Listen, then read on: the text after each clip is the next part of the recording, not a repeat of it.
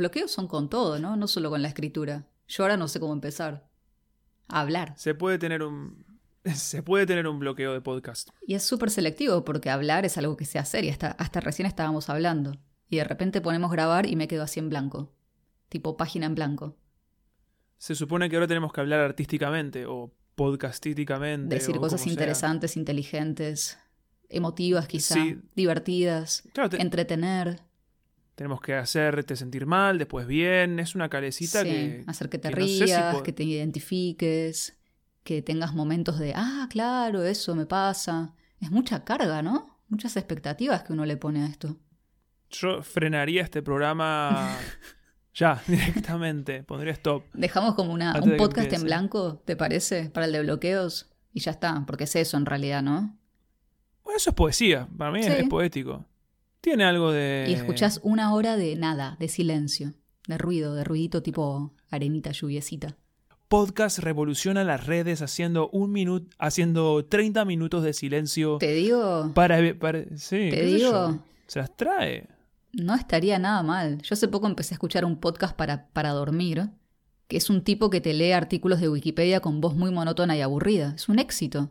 Entonces el podcast para escribir es una hora de silencio, para que te lo pongas y escribas.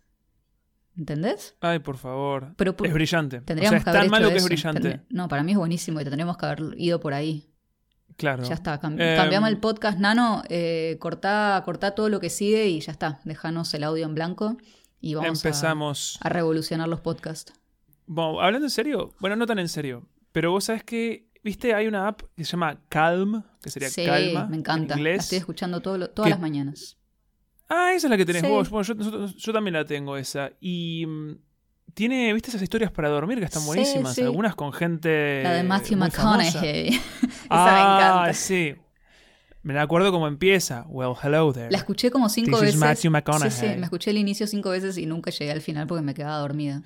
Sí, me encanta. Es como que su voz te apapacha, ¿viste? Sí. Es como si su voz fuera un barquito que te lleva entre las olas y te va durmiendo. Te manda a O sea, dormir. no- Pero imagínate tener un podcast que sea que la voz te hace escribir. A ver. El podcast silencioso. O sea, en realidad es la falta de voz. Vos tenés puestos los auriculares, estás escu- escuchando un podcast de escritura en el que no te hablan, sino que simplemente te dicen, escribí. Así como un poco ASMR. Dale. Me Vos gusta, me podés, gusta. eso está buenísimo lo que estás escribiendo. Sí, por ahí, por ahí seguí, eso sí, así. Y ahora, ¿qué pasa con el personaje? Ah, espectacular. Estás dando mucha información. Yo creo que tiene que ser más subliminal, más. ese es el podcast que hace falta, no más podcast hablando. Yo, además, yo no sé por qué. Yo, la verdad, soy muy introvertida. A mí hablar no es algo que me encante.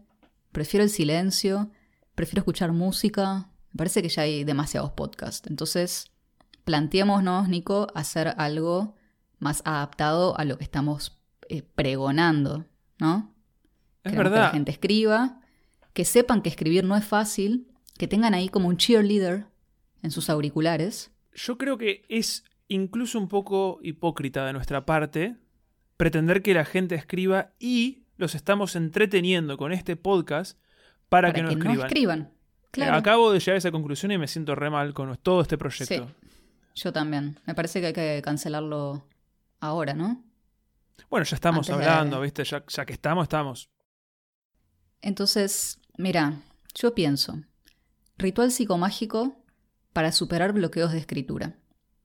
No sé si estarán al tanto de lo que es un ritual psicomágico. Es algo un poco delirante. Yo ni siquiera sé si estoy muy de acuerdo con los rituales psicomágicos, que es un invento de Jodorowsky, pero me parece que es divertido y que puede se lo puede llevar para el lado cómico, ¿no? Sin tomárselo demasiado en serio. No sé si podés estar en contra.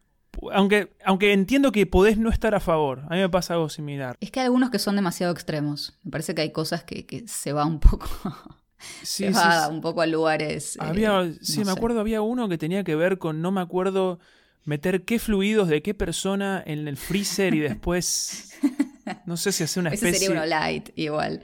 No, pero tiene algunos que me parecen muy como, no sé si decirles inteligentes, bien pensados, porque decía que alguien que haya emigrado y que extra- extrañe su tierra, su país, su ciudad, que lo que tiene que hacer es, eh, cuando viaje de vuelta a ese lugar, traerse, creo que tres kilos de tierra, ¿no? Por ejemplo, yo me voy a Argentina, me voy a Buenos Aires, voy a una plaza, saco tres kilos de tierra, me los meto en la valija, pasa por aduana, de alguna manera, sin que me cuestionen.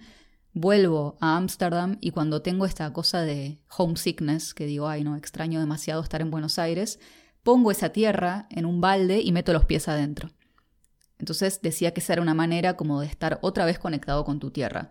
A ver, puedes parecer un poco ridículo, pero lo que él dice es que le estás dando, vos le estás hablando al inconsciente. Y el inconsciente lo entiende más a través de acciones que de palabras o de imágenes. Entonces puede ser una buena manera de hablar al inconsciente. Y por eso digo cuáles serían los rituales psicomágicos para el bloqueo. Yo creo que uno, ya más o menos lo estuvimos ahí delineando, capaz que después lo, lo mejoramos, esto de el podcast para escribir sin sonido. Que de, vez en cuando te, te tira así alguna línea, alguna frase como, me encanta lo que estás haciendo. ¿Qué sé yo? Es raro. Es raro. Bueno, pero ¿qué contra le ves a un podcast sin sonido? Y que te tira algunas palabras así de aliento. Yo no sé si Los lo megabytes. tanto. La acumulación de megabytes al pedo. Contaminación de megabytes. Contaminación de megabytes, sí, es, es, un, es el secreto asesino del ecosistema, la contaminación por megabytes en este momento. Bueno, pero yo, a ver. Eh, no importa, no sé por qué me imagino el podcast silencioso como un paisaje vacío donde flotan algunos, eh, vuelan algunos insectos y esa es la, esos son los megabytes, como los insectos Ay, que... pero si me lo vendés así, me encantó. Claro, Bellísimo. por eso. Pequeños píxeles volando con alas ahí sí, en, en libélulas, su campo blanco. hay mariposas, un cielo despejado, hay sol en este Claro. podcast. Entonces vos te pones los auriculares, te pones los auriculares y ahí tenés una voz que, bueno, puede estar distorsionada. Yo creo que podés elegir voz distorsionada o voz clara. Yo preferiría la voz clara de alguien que me diga, está buenísimo lo que acabas de escribir. De, de golpe a los 15 minutos me aplaude. Y que haya también un abanico de euforia. Es como puedes ir desde, uh, está muy bueno, a, increíble, no lo puedo creer, wow. Pero o sea, Es, también es medio pasivo caes en agresivo. el medio también. Porque el uh, sí, está muy bueno. Así No, como. no, no. es un. Ah, el sarcástico, Claro. ¿por qué no? Porque No, no, Uh, no. ¿de ahí- verdad? no, no, no. Ahí ya es contraproducente. Ahí se convierte en el podcast crítico interior que no, que queremos desterrar. si sos una, una escritora masoquista, puede, o sea, si tu, si tu tipo de escritura es masoquista, que tengas un sarcástico ahí medio agresivo diciéndote que haces todo más o menos bien, capaz te puede motivar. Yo creo que también. Si ese es tu... Para mí tendría que tener capítulos específicamente por bloqueos. ¿No? Porque el- este bloqueo, el famoso bloqueo de escritura, para mí no hay uno solo. Para mí es un bloqueo mutante. Es tipo el virus que va cambiando y te va atacando de maneras distintas según, eh, no sé, está el bloqueo, el, el que no puede empezar, ¿no? Porque tenés ese miedo de, de la página en blanco, de nunca escribí nada, no sé cómo empezar. Pero después también está el bloqueo. Bloqueo punta a pie. claro, después Sí, está... Ese blo- famoso bloqueo punta Es el famosísimo. Después está el bloqueo de alguien que lleva quizá bastantes años escribiendo, pero, no sé, quiere cambiar eh, de tema de escritura, quiere pasar de la no ficción a la ficción o de la ficción a la no ficción, quiere, qué sé yo, escribir usando un seudónimo. Entonces es alguien que ya tiene la experiencia, pero quiere hacer un cambio. Después me parece que está el bloqueo. El bloqueo puerta. El bloqueo puerta. Después el bloqueo gusta, puerta cerrada, ¿no? Porque todavía esa puerta está ahí, no se termina de abrir. Y también tenés bloqueo puerta entreabierta, tal vez. Ese Como que estás ya, ya estás, ya estás, ya sabes a dónde querés ir, pero todavía no te animás a abrir todavía la te puerta. del cuesta. todo. Lo pensás todo el tiempo, decís, ah, sí, yo voy a escribir sobre esto, te sentás y no puedes escribir nada. Después está el bloqueo de alguien que, no sé, escribió un libro que la rompió, bestseller, y de golpe tiene que seguir Mm. escribiendo. Eso debe ser muy complicado, porque... Bloque- bloqueo triunfalista. Bloqueo triunfalista, venís con toda esa expectativa, ya tenés un público al que le encantó lo que hiciste y quiere más. Y quizá vos no, no querés más de eso o no tenés más de eso para ofrecer. ¿No? Entonces ahí también me parece que hay bloqueo. Yo creo que, por eso digo, quizá nuestro podcast es según el bloqueo. Me parece que es más una app esto que un podcast, debería ser. Me encantaría tratar el bloqueo triunfalista. Primero me encantaría triunfar y luego tener el bloqueo triunfalista. y luego bajar nuestra app Sí, y y ver, ver cómo me va a tratar nuestro. Como diciendo. Me tiene que decir como antifrases como. El pasado no fue mejor. El pasto no es más verde en la casa de al lado. Yo creo que, que en todos los casos tiene que ser una voz muy amable, ¿no? Como amorosa, que te diga, mira, eh, en el pasado lo hiciste bien, lo podés volver a hacer porque es algo que está en vos, quizá ahora te cuesta, eh, tenés que escribir lo que vos quieras, si no querés escribir ahora, tomate una pausa, tomate un descanso, tomate unos meses o unos años incluso, ¿no? Creo que eso, tiene que ser como una voz amable. ¿Cómo configurarías tu voz, por ejemplo? A mí me gustaría un... A mí me encantaría que un abuelito de plaza me hablara y me dijera, bueno, la verdad, eh, no todo pasado mejor, vos podés. Y todo lo que acabas de decir, todas esas frases lindas. Un abuelito de plaza. Estaría... Sin que sea una cosa tipo Tony Robbins, ¿no? Yo no apunto a eso. ¿Qué tenés en contra de Tony Robbins? No tengo nada en contra, pero bueno, me parece que a veces es demasiado como, sí, tú puedes, puedes hacer lo que quieras. Y sí, uno puede, pero hay que trabajar. A mí me gustaría decir, vos podés hacer algunas cosas. Mucho menos de lo que pensás que podés hacer, pero las cosas que podés hacer las podés hacer muy bien. Eso, ¿ves? Eso es más realista. Eso me encanta. Entonces me tengo que dedicar a esto, básicamente. Sí. Entonces, ¿cuál era tu pregunta? ya no me acuerdo. Un bloqueo. me bloqueé. hablar mucho, hablar mucho también es una forma de bloqueo. Sí. Es el bloqueo por ruido, es el bloqueo ruidoso.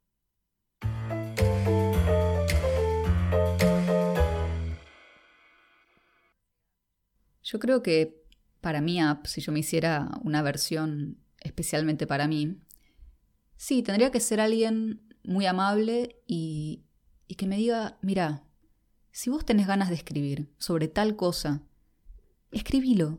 No empieces a pensar que a quién le va a gustar, que si lo van a leer, que a nadie le va a interesar, que no, que esto ya está escrito o que esto no es lo que se escribe hoy en día. Porque a veces son las ideas que me dan vueltas por la cabeza, ¿no? Sobre todo después de, de haber dejado de escribir de viajes y de querer escribir de otras cosas. Como que cuando. y acabamos al momento terapéutico del podcast, pero bueno, cuando escribía de viaje yo tenía muy en claro todo, el tema, a quién le escribía, ¿no? a quién le estaba hablando, quién leía eso, quién lo disfrutaba. Sabía como qué tipo de relatos hacer, conocía el formato del relato de viajes, hasta que un día mi cuerpo dijo, ya, basta, no puedo más. O sea, yo me sentaba a escribir de viajes y me sentía mal físicamente, entonces había algo que ahí claramente no estaba funcionando bien. Y eso me llevó a un bloqueo Vamos a decirle bloqueo selectivo, porque no es que dejé de escribir. Viste que cuando uno se bloquea en la escritura no es que dejas de mandar mensajes de texto, no dejas de escribir por WhatsApp ni dejas de escribir mails. Es un bloqueo en tu escritura. Y muy específico, porque quizá me encargaban algo para escribir y yo lo escribía así y me salía en un día, o lo que sea, un artículo para una revista, pero después me quería sentar a escribir otras cosas que no tuvieran que ver con viajes o quería dedicarle tiempo a estas ideas que tenía en la cabeza o estas ganas de hacer ficción y ahí me bloqueaba, ahí no podía empezar. Entonces, por eso digo que me gustaría tener una voz que me diga como, vos tenés que hacer lo que vos quieras.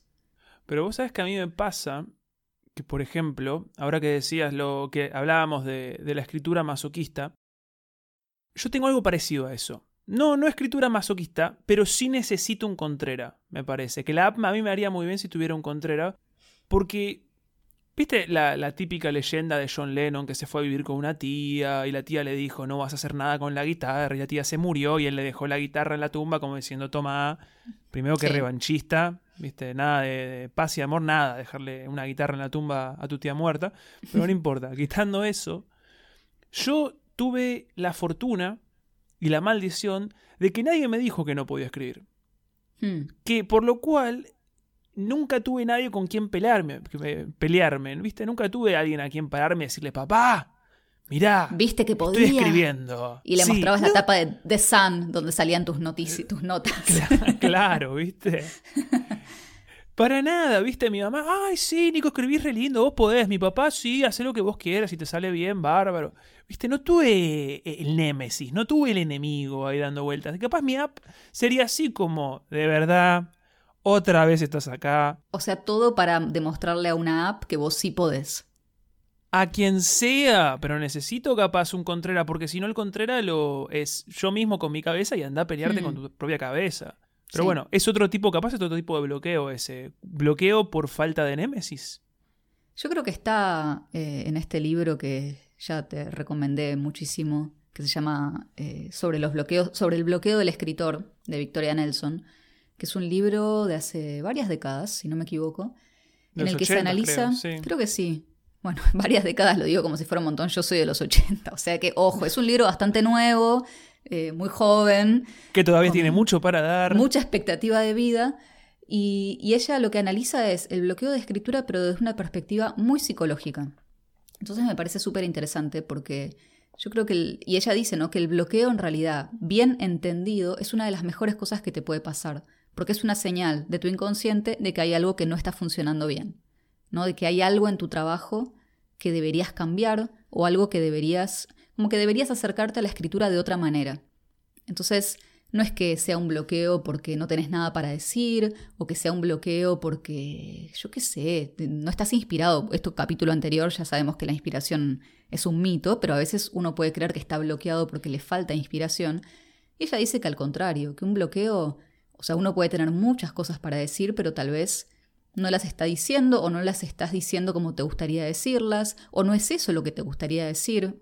Me parece igual que está buenísimo pensar el bloqueo como una relación momentánea con la tarea de escribir y con escribir con ciertos temas. Porque bien como dijiste vos, no es que se suspende tu capacidad de escribir. A mí me ha ocurrido que no puedo escribir cuando estoy hiper enfocado en, una, en un solo proyecto, o estoy hiper enfocado en un cuento, o estoy hiper enfocado, no sé, en un poema o en lo que sea. Cuando es como una especie de trampa que creo que tiene la cabeza. Cuando querés algo con mucha fuerza, a veces te puede salir que no te, no te lo permitís. Creo que el bloqueo muchas veces tiene que ver con eso. Sí, y es un pedido de jugar. Y esto lo, lo, leí en el libro este, el de Victoria Nelson, y me pareció también muy interesante porque ella dice que un escritor bloqueado es alguien que se olvidó de cómo jugar. ¿No? Que cuando uno, cuando éramos chicos, nunca nos bloqueábamos para jugar o para hacer actividades creativas. Vos dibujabas o no sé, o hacías, qué sé yo. Yo escribía cuentitos, hacía libritos artesanales y después me ponía a jugar con Lego y después a jugar con tal otra cosa y, y jamás era como estoy bloqueada, simplemente estoy jugando, porque tampoco tenía ninguna expectativa de futuro para ese dibujo que yo había hecho, más que que a mi mamá le guste o que se lo guarden o ni siquiera. En cambio, hoy en día ya nos sentamos a escribir con un montón de expectativas, con un montón de, ya estamos pensando a futuro, bueno, ¿y esto quién lo va a leer y qué van a decir y cómo va a ser la crítica y me lo van a publicar o no me lo van a publicar y se venderá, no se venderá, a alguien le va a interesar? Entonces nos olvidamos un poco de como de darle lugar a ese lado nuestro que solamente quiere jugar. Porque cuando escribimos o cuando hacemos cualquier actividad creativa, eh, es como que nos desdoblamos, y esto también se lo leí, esto lo leí en un libro que se llama eh, Becoming a Writer, que no sé si, si, está traducido al español, de Dorotea Brande, y ella dice que, que, alguien que escribe es alguien que tiene como dos lados, ¿no? El, el niño que juega, por así decirlo, y después está el adulto responsable que se sienta y edita lo que hizo ese, ese lado nuestro más, más libre o más infantil. Entonces, que entender esto también te permite como acercarte al proceso de escritura de otra manera. Y tal vez alguien que está bloqueado es alguien que se está sentando a escribir con una mirada ya de adulto editor. ¿Viste? Claro. Que ni siquiera se da el lugar a ver qué, qué va a salir, bueno, en qué se puede convertir esto. También pensar que, que lo que uno escribe quizá no vas a usar todo lo que escribís, que, pero por algún lugar hay que empezar. Me gusta pensar que cuando estás bloqueado, te sentás a corregir antes que escribir. Y es una especie de cortocircuito. No, no tenés nada para corregir, pero tu mente ya está en modo correctora, ¿viste? Es una, una cosa de inquisición. No sé si te acordás en alguna de nuestras charlas de los martes, yo te había propuesto, o, o no sé si me lo propuse a mí misma, porque no sé si vos lo llegaste a hacer, tapar la pantalla de la computadora con algo y escribir sin ver lo que estás escribiendo. Sí, yo lo, hice, está buenísimo. Le puse como una camisa, le puse una tela encima, entonces yo escribía, lo único que veía era el teclado, no veía lo que se estaba escribiendo, o sea, no aparecía en pantalla mis palabras. Y te digo que me sirvió bastante para sacar cosas que no me animaba a escribir. Porque yo creo que también está el tema de que cuando vos escribís estás leyendo a la misma vez lo que estás escribiendo, que es algo bastante confrontativo. Absolutamente, sí. Porque ¿no? No es que simplemente lo estás sacando, es como que se retroalimenta, lo sacás pero lo volvés a ver, entonces lo volvés a interiorizar. Lo estás viendo en el momento, en vivo. Y me parece que esto de tapar la pantalla a mí me ayudó un montón. Me pareció, es un ejercicio raro, porque no estamos acostumbrados a no ver lo que escribimos, pero me parece que está bueno para dejar salir cosas. Es decir, bueno, no lo estoy viendo. E incluso como esto de engañarse un poquito, engañar un poquito al cerebro, ¿no? Eh, lo termino de escribir y lo borro. O tal vez nunca lo tengo que ver. A veces también lo que necesitamos es simplemente sacar esas palabras y ya está. No todo lo que uno escriba tiene que ser para publicar, para compartir, para mostrar. A veces es solamente bajar al papel cosas que te están pasando por la cabeza y que tal vez no te animas a decir en voz alta o con las que no te querés enfrentar del todo. Así que me parece que esa puede ser una estrategia un poco para, para engañar al cerebro, al bloqueo. A mí me gusta también, eh, esto es muy, muy narcisista capaz, pero me gusta pensarme, pensar que una persona me entrevista. En mi caso particular es eh, Gabriel Byrne, ¿viste el, tipo que hacía de psicoanalista en esa serie que hizo? Mm, no. Es un actor, es un actor estadounidense, un narigón, con pelo negro, largo, con cara de, ¿viste? De, de psicólogo, de tipo que te comprende, de sabio. Y me imagino que estoy siendo entrevistado por él. Y, yo le, y él me pregunta sobre estos temas, como me estoy bloqueado, bueno, no puedo escribir. Y él me pregunta, pero ¿por qué no puedes escribir? Y yo le respondo, porque estamos solamente él y yo y nadie nos ve, y le digo, bueno, porque la verdad que siento que soy insuficiente, siento que todo lo que haga va a ser malo, y etc. Y empiezo como a tener una conversación con... Me interrogo a mí mismo. Muchas veces me sorprendo de las respuestas que le puedo llegar a dar. Creo que lo primero que necesitas para superar cualquier tipo de bloqueo es saber por dónde viene la mano. Porque creo que la mente es muy sutil, tus propias razones pueden llegar a estar escondidas. Una vez que sabemos, bueno, hoy la verdad soy puro ego, estoy agrandadísimo y la verdad lo que me pasa es que eso no me permite escribir. Bueno, ya sé por dónde viene la mano. O alguien leyó algo que escribí yo y me dijo que no le gustaba, que le parecía terrible, le parecía horrible, y eso me dañó muchísimo y no me permite escribir. Es saber por qué hoy no puedes escribir. Por eso Victoria Nelson dice que en realidad el bloqueo es una de las mejores cosas que te puede pasar, porque es una señal que te está dando tu cuerpo, tu cabeza, de que algo no está bien. Entonces, me parece que en vez de quedarse solamente en, uh, estoy bloqueado, entonces no puedo escribir, entonces me pongo a hacer otra cosa, pero me siento mal porque no puedo escribir, es un poco como decís vos, indagar, bueno, pero ¿por qué? ¿Qué me está pasando? Y, me gusta esto que vos decís de, de, entrevistarte. Yo a veces, yo lo hago, pero por escrito. Por ejemplo, yo ahora tengo una idea en la cabeza que quiero escribir, pero que me cuesta un montón porque es una idea demasiado grande, entonces es como que no, no sé bien por dónde empezar y, trato de poner en práctica mis propios consejos, pero bueno, no siempre es fácil. Y me doy cuenta de que cuando me pongo a escribir acerca de por qué no puedo escribir esto, me fluye ahí la escritura. Escribo un montón acerca de por qué no puedo escribir. Después en el momento en que quiero escribir esta idea, chao, ahí me, anulo. Eh, entonces, otra vez, ¿no? Esto del de, el bloqueo siempre es selectivo. Y, y algo que también me hace pensar es que a veces también hay que darle tiempo porque quizás estamos apurando una idea. Yo esto es algo en lo que pienso, o sea, esta idea que tengo para escribir la tengo hace varios años ya, no es algo nuevo. Y, y a veces digo, bueno, tal vez todavía ni siquiera llegó el momento. Está ahí, está haciendo este compost interior del que habla Natalie Goldberg, ¿no? De que uno tiene que dejar que, que las experiencias y, y las emociones y las ideas se asienten en nuestro interior. Y después de eso va a salir algo fértil, pero hay que esperar y hay que tener paciencia. Entonces creo que a veces también puede ser eso, nos apuramos demasiado, queremos escribir esto ya o sentimos que ya es el momento para escribirlo y, quizás simplemente es dejar pasar un poco de tiempo y tener paciencia.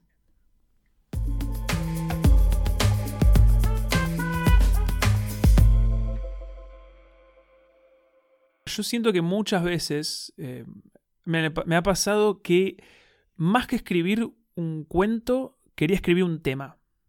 Quería tratar la inmortalidad, quería tratar la vida y la muerte, quería tratar el, amor. Y cuando crees que escribir un tema, vas a fracasar siempre. Es muy difícil. Es mejor empezar con un personaje, una imagen, una escena. ¿Viste? Algo concreto. Ir a lo un olor. Sí. Sí, y después un ver ruido. por dónde te lleva. Y el tema también siempre va a estar, porque todos los textos que escribimos tienen un trasfondo, tienen un tema más grande acerca del que hablan. Pero a veces sale en el proceso de escritura o incluso después te das cuenta y decís, ah, mira, esto que escribí era sobre tal cosa.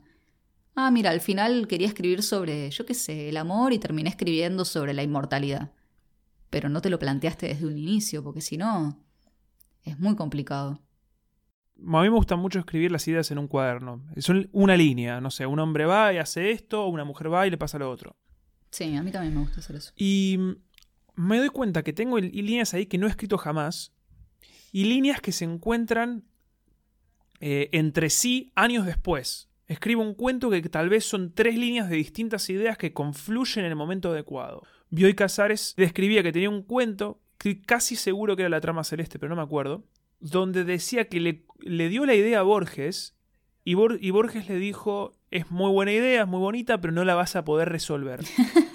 y como que Bioy Casares le dice, cuando dice el cuento, bueno, al final lo pude resolver. Pero esta palabra que eligió, resolver. Eso me encantó. Hmm. Me, pareció, me pareció hermoso porque al final sentarse a escribir es un problema. Sí. El problema es todo lo que está en contra de que vos escribas. Y otra cosa, escribir el primer borrador no es un acto intelectual. No. Es un acto emocional. Es un acto sentimental. Es inconsciente incluso. Sale de vos. Todo lo demás va a ser una cosa medida, racional, la persona de traje va a sentarse y lo va a hacer y lo va a pulir y lo va a corregir y le va a poner las comas. Pero de entrada, no, no debería estar la puerta completamente abierta. Por eso es permitir que el, que el niño, o como le quieran decir, el lado, ¿qué sería? El hemisferio derecho del cerebro, el lado nuestro más creativo, es permitir que, que ese lado del cerebro que, que no se fija tanto en editar o en la perfección, ¿no? Como que, que tenga su momento. Y después el otro lado del cerebro o ese adulto responsable viene y hace su parte, pero también entender que los dos lados son importantes. Y yo agrego, hay que bajar las expectativas. Creo que en ese sentido está bueno tener eh, algo práctico a lo que recurrir. Vos eh, siempre tenés que tener algo, también creativo, artístico, lo que vos quieras, pero tenés que tener algo que no sea necesariamente eso que te mm. está molestando. Em, si el cuento 1 no sale, bueno, hacer el cuento 2, hacer el poema número 3, hacer, no sé, el informe número 4, agarrar el ukelele, la guitarra, el teclado. Hay una energía ahí que tiene que expresarse, ¿eh? pero capaz hoy no es día para eso en particular. Y si es escritura, capaz no para ese texto en particular. Y yo creo que, que también es como que el bloqueo es un estado natural, por así decir, ¿no? Me parece que todos tenemos cierto grado de bloqueo, porque ya yo creo que ya sentarse a escribir, esto de pasar del estado de no escritura al estado de escritura, conlleva un esfuerzo. Hay que sentarse, hay que apagar las distracciones, eh, hay que estar ahí, presente en lo que vas a escribir.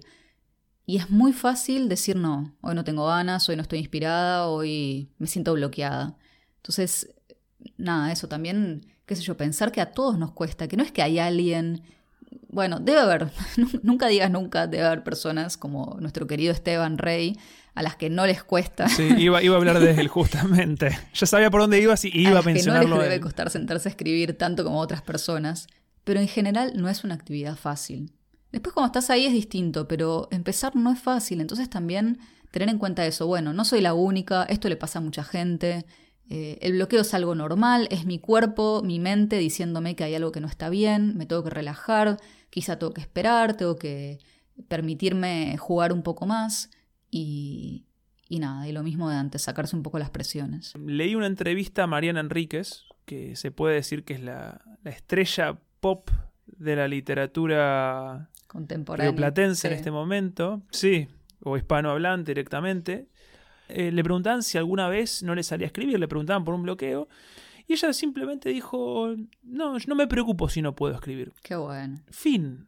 Me costó muchísimo darme cuenta que hay veces que no tengo ganas de escribir y eso no está hace bien.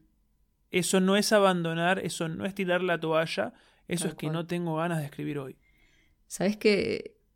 Me haces acordar una frase que leí que no me acuerdo de quién es. Creo que Thomas Mann, o no sé, capaz estoy flasheando, pero bueno, decía que un escritor es alguien a quien le cuesta más escribir que al resto de la gente. Me pareció algo muy acertado, porque es verdad, es como, le cuesta más porque yo creo que el que escribe sabe todas las dificultades que conlleva escribir. Entonces termina siendo, sí, más difícil, quizá que para el resto de la gente, y porque hay otras personas que seguramente se acercan a la escritura desde un lugar mucho más lúdico también, o mucho menos, no sé, recargado de cosas. Es como, ah, voy a escribir en mi diario porque tengo ganas de anotar lo que me pasó en el día. Yo ese, por ejemplo, ese tipo de escritura nunca lo dejo de hacer. Hablar con el bloqueo. Hay que, o sea, esto suena muy psicomagia, muy Jodorowsky, pero tenés que sentarte y hablar con tu bloqueo. No sé, si tenés ganas de hacer una, una bolita de papel rota e interrogarla con una linterna, hacelo. Lo que tengas bueno que hacer. Sí, en realidad sí, está bastante bueno. Ponerle un detector de Eh, mentiras también. Claro, conectarlo ahí y que te hable, que te diga por qué estás bloqueado hoy. Sí, Y, es, y, y- y remarco, subrayo hoy. sí. Es hoy. Mañana tal vez se pasa. Pasado tal vez se pasa. Y si no se pasa, tal vez no será tu semana, no será tu mes. Sí, y en el futuro vendrán otros bloqueos, pero es normal. Es parte de, de esto, de escribir, ¿no? De hacer algo creativo, de hacer algo artístico. Yo creo que hay bloqueos en, en muchísimas disciplinas. Lo que pasa es que el más visible o el más famoso es el bloqueo del escritor, pero me parece que esto Sí, existe. por esas malditas películas de Hollywood que, Que glorifican el bloqueo creativo. sí, Claro, además lo que- glorifican y que lo tenés que pasar con alcohol, no, no, no, no. El alcohol para mí te bloquea más. O, o te No, liberas, no, pero no, no, es. No. No es la no solución. sirve, no, para nada. Y creo que no podemos, esto es una cuestión de marketing incluso, no podemos dejar de mencionar a nuestra querida Julita Cameron con sus hojas matutinas. Es verdad. Que sabes que Es a mí no verdad. me gustan, yo no las hago. Yo sé que, es que creo que por eso la estoy mencionando, porque quiero, Sí. quiero escuchar a alguien que no está a favor. Bueno, yo tampoco, a mí eh, me tengo sentimientos encontrados, pero el, el planteo que hace básicamente es que te levantás, es, es de su libro El Camino del Artista, que es- Sí. debe ser el, el- el libro más conocido del, del universo. Si los aliens leen literatura sobre escritura, han leído El camino del El artista. Camino del Artista. Y mientras, y mientras escribo de nuestro querido Esteban. Y mientras escribo de Esteban, por supuesto. Eh, y ahí lo que dice es que te despertás, ni bien te despertás, no hay que dejarle tiempo al cerebro para que empiece a, a poner sus mecanismos en funcionamiento. Agarrá un cuaderno, una hoja de papel y escribí tres hojas de lo que venga, lo cerrás y lo dejas a un costado sin volver a leerlo durante el día o en general, Sí. si así lo quieres. Tres Yo hojas de lo he de probado. conciencia. Mm. Sí, me ha servido hasta cierto punto porque después se convierte en una cosa eh, que a mí me cansa. Sí. Sí. quejosa, aburrida, densa, repetitiva. Pero para prender el motor eh, me ha servido. Por eso, yo lo recomiendo por 15 días, por qué sé yo, incluso por una semana. No recomiendo em, que se convierta en un estilo de vida, pero bueno. Pero yo creo que también se puede adaptar. Porque a mí me gusta el formato. Esto de escribir tres páginas a la mañana me parece que está buenísimo. Lo que no me gustaba era el contenido que ella propone, que es esto como de hacer un poco de vaciado de cerebro. Porque yo sentía que era demasiado temprano para estar enfrentándome a estas cosas que estaban en mi cerebro y que salían en esas tres hojas. Dije, no, no, no, esto lo dejamos para terapia. No tengo ganas de estar pensando en esto ahora, porque yo después me quedaba todo el día mal. Entonces, a mí me hacía el efecto contrario. Pero yo creo que uno puede agarrar eso y decir, bueno, todas las mañanas voy a escribir tres páginas, o ni siquiera tres, una página, digámosle, y no sé, de anotar algo, un pensamiento, lo que soñaste, algo que ves por la ventana apenas te despertás, como eso, agarrar el formato, pero elegir vos qué contenido le querés dar a eso. Entonces es una buena manera de generar un hábito y de quizá no hundirte en la desesperación de los pensamientos más puros del cerebro a la mañana. Sí, sí, sí. A que pueden salir cosas muy, muy oscuras y muy horribles a esa hora. sí, terribles. No, es, es mantener la mano en movimiento, básicamente. Que eso, eso sí, la verdad que, que lo respeto mucho. Creo que la segunda gran idea que tenía ella era la idea de la cita con el artista. Sí, eso me encanta. Eso me está buenísimo. Em, capaz no tiene, tiene, tiene y no tiene que ver con bloqueo, em, pero creo que siempre está bueno pensar que mientras no estás escribiendo, mientras no escribo, eh, también le puedes, puedes estar alimentando tu escritura por otros lados. Mi, Sí. mi viejo siempre me decía, em, cuando me veía leyendo mucho, cuando me veía escribiendo, es como me, me decía siempre, pero no te olvides de vivir. Y me lo decía, me lo decía serio, ¿eh? En serio, me lo decía con, me lo decía serio, como lee un rato, pero después anda a caminar, anda a hacer ejercicio. Y esto yo me lo tomé muy a pecho. Incluso ver tele, si lo haces con, con, con deseo de realmente estar a frente, no, no con deseo dormido, ¿viste? Con, con ganas de ver una buena película o una buena serie, o leer un buen libro, o dar una buena caminata, te sorprendería lo mucho que puede enriquecer tu escritura. Un libro de biología puede enriquecer tu escritura. Cualquier eso, distraete. Sí, yo creo que cualquier cosa que miremos con ojos de, de acá puedo aprender algo. Para mí de las series se puede aprender un montón acerca de escritura, de buenas series, de buenas películas. Storytelling como locos. Sí. Sí, y caminar me parece una actividad indispensable para escribir. Y si no, cuando estén bloqueados, algo que nos funcionó a nosotros en nuestras reuniones de los martes era escribir antitextos. Maravillosos antitextos. ¿Cómo Sí. era eso?